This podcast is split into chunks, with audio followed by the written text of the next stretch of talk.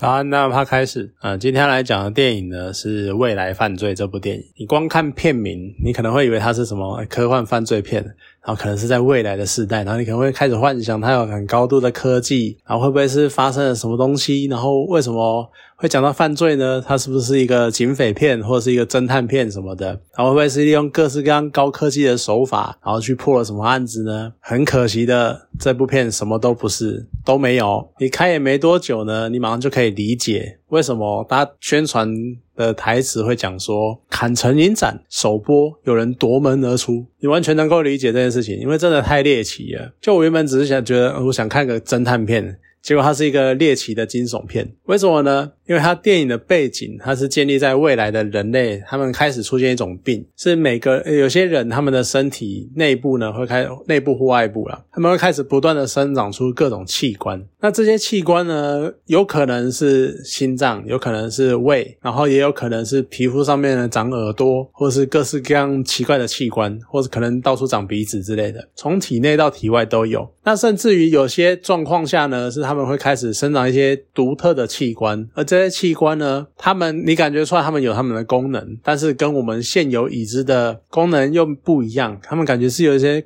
更新的功能的那种感觉，所以它就是一个非常奇特的设定。虽然说电影里面完全没有讲说这些所谓的有新功能的器官到底具有什么功能。然后也没有说这个病到底哪来的，到底怎么起源的。可是呢，随着这些病他们的扩散，就社会上开始出现了一些对这些新生的器官，他们的在人体中的定位，在整个自然界中的定位应该位在哪里的那些辩论。其实我觉得这些辩论可能反而是这部电影比较有看头的地方，因为真的是一部嗯很艺术的片，我只能不能。不得不这样说，它就是那种很影展片或者是很艺术片那一种，它的表达方式跟演绎的方式，然后还有演员的之间的互动，都非常的抽象，非常的像艺术片。如果你知道我在讲的那个类型的话，如果你脑中有一些可能有一刻刻板想象之类的，会有一些想象干嘛的，那你可能。马上就能够体会得到。那当然，这一部的主角是维果莫天生，然后还有雷亚瑟杜。这位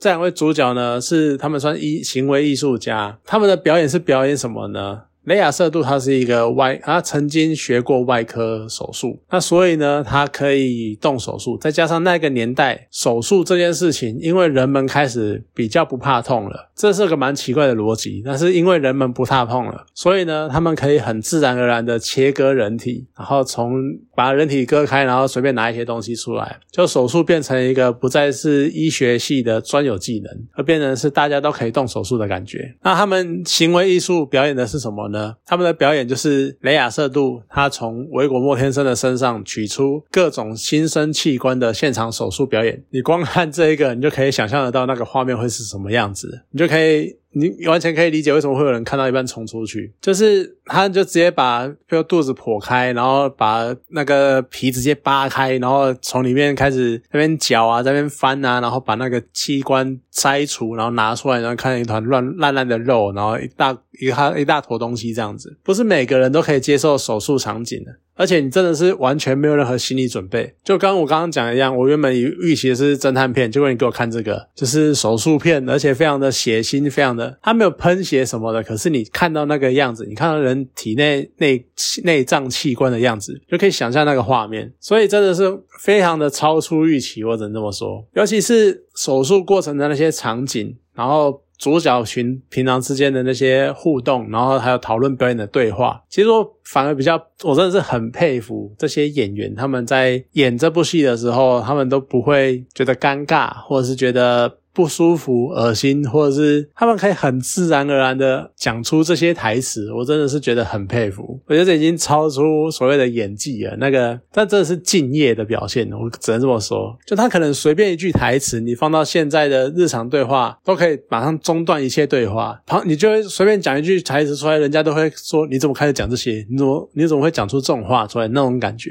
然后他们可以用这种方式去对话，而且随便一个动作呢，感觉上你要演那个动。动作出来，你都要做很多很多的心理建设。像他们在肚子上开一个洞，是为了能够打开。然后那个拉链在上面，然后直接可以拉开，然后直接打开，然后展示他们里面的内脏器官这样子，而且还让人家去舔，然后舔的还很舒服，然后那边很爽、很高潮的样子。然后或者呢是用内视镜，它内视镜还不是像什么我们照肠胃镜那种从呃可能从嘴巴，有的可能从肛门穿进去，没有，它就是肚子上面就有一个洞。然后就直接内视镜插进去，然后就伸进去那边搅啊拌啊干嘛，然后直接看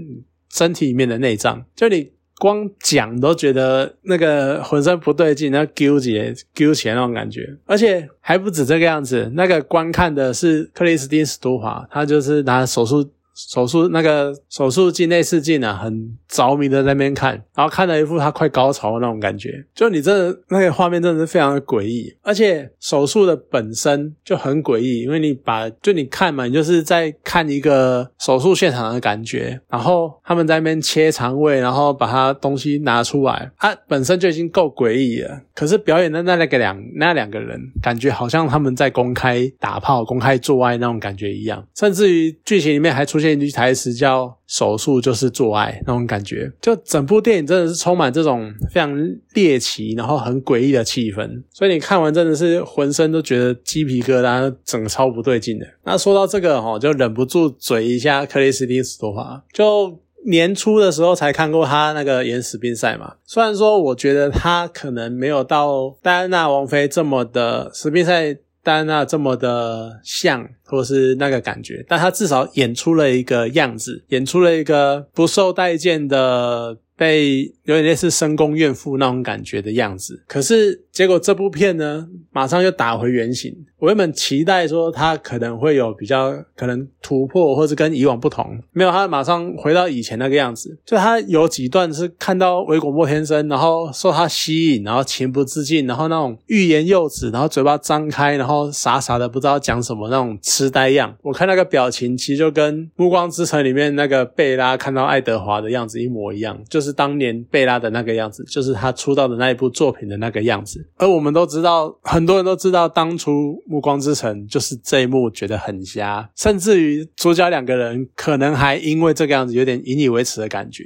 结果你现在演又演回去那个样子，我就不知道是什么情况。那另外一个很诡异的地方是，片中还有一个很新划时代的发明，就是叫做身体家具。那个“身”不是那个三省吾身的“身”，不是，是生活的“生”，就是活的身体的家具。它各式各样，就是它强调符合你的人体工学，像那个床啊，还有各式各样的支柱。然后那个那个床包哪来的？有点像是有有很很像骨头，或者是很像骨骼。或骨盆之类的东西，然后它会随着你的身形啊，然后你睡觉的时候翻身的样子啊，然后去蠕动，然后去调整你睡觉的样子。其实你微微的蠕动就算了，非常偏偏偏它非蠕动的非常的激烈，你看上去你就会觉得说这样睡会舒服吗？可是可能导演是为了要强调那一种活动感吧。然后还有那种早餐椅，它是会配合你的身体状况跟肠胃蠕动的状态，然后去做调整，就可以，你可以。它你坐在上面，你就会一直摇、一直动、一直干嘛？然后就会，然后你吃东西，它可以配合你的肠胃蠕动，然后去让你的消化变得更好。就它设计的样子是这个样子。我看这些所谓的身体家具，其实我就会想到一部也是很猎奇，然后蛮经典的一部作品，叫做《家畜人压服》。呃，没事不要去看，这个会超出你的，这真的是破坏你的三观，会把你的思想带到一个另外一个很神奇的境界去。就我觉得这个概念真的是。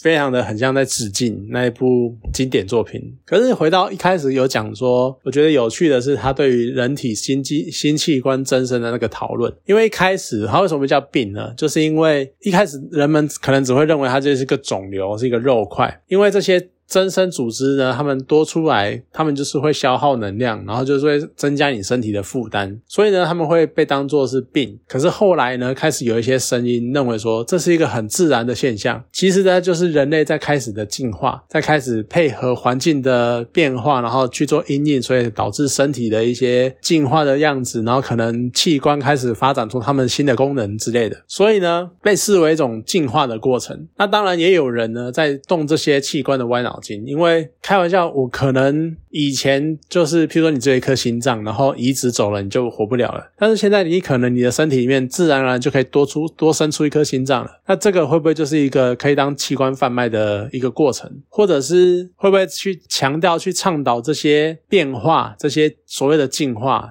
还不被社会所接受，那会不会就是一种太过激进的进步想法？这就是一个蛮有趣的辩论跟一个讨论。所以呢，他们也开始会有那种器官注册纹身的概念，就是从你身上长出来的器官，它就会有你身上的纹身，你身上的标志，避免你拿着这个。身体的器官去贩卖，或者去可能去简单讲就是贩卖啊，去牟利之类的，他们要避免这件事情。也就是因为这一种新形态的器官买卖，所以呢，这就间接讲述了这就是片名的由来，就叫未来的犯罪，就未来犯罪这样子。那其实我觉得这种对人类进化的想象，我觉得是蛮有趣的，因为像电影中还有一个犯罪的团体，他们就是很诡异的吃着一个紫色的东西，然后结果发现那个原来有剧毒。那后来化验了之后呢，才发现那个是工厂工业废弃物。他们为什么要吃那些东西呢？因为他们认为人类不断的在破坏大自然，那总有一天呢，会让我们现在所吃到的那些小米呀、玉米呀。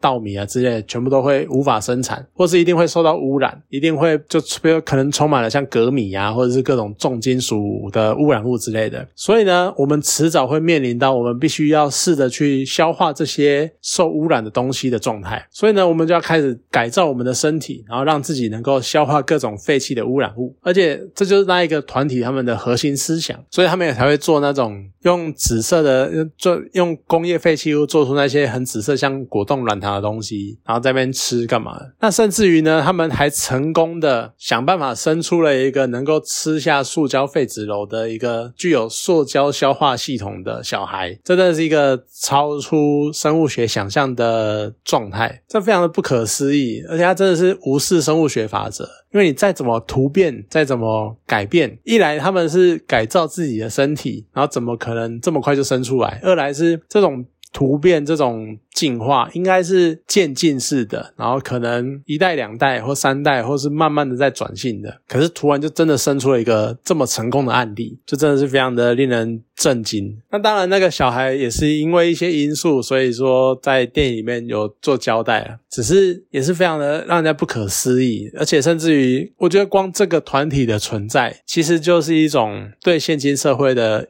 很大的讽刺，一个很大的反讽，因为它它的概念其实没有讲错。如果我们不断的破坏地球，那总有一天我们必须面临我们要跟这些工业废弃物共存，真的是很讽刺。就他点出了这一个很直接的带出这个东西，然后再告诉你，现在就在讲说你们在继续破坏地球啊。你们就等着像这些人一样，就非常的怪胎，非常的猎奇，非常的诡异。你就等着像这些人一样吧，就有一种那种感觉。所以他一来探讨了人类的进化的问题，二来又。暗讽人类在破坏大自然这件事情，所以我觉得其实你去想它的剧情想要探讨的东西，然后可能还是蛮有趣的，因为它碰触了一些很特别的议题，用很特别的方式。只是再怎么说，这部电影看完真的还是会全身不对劲。就它很多画面、很多的意象，真的是非常的让你冲击。可能还不至于到晚上睡不着，但是绝对可以在你脑海里面停留非常的久。好了，那今天这部电影呢就讲到这边，好，谢谢大家。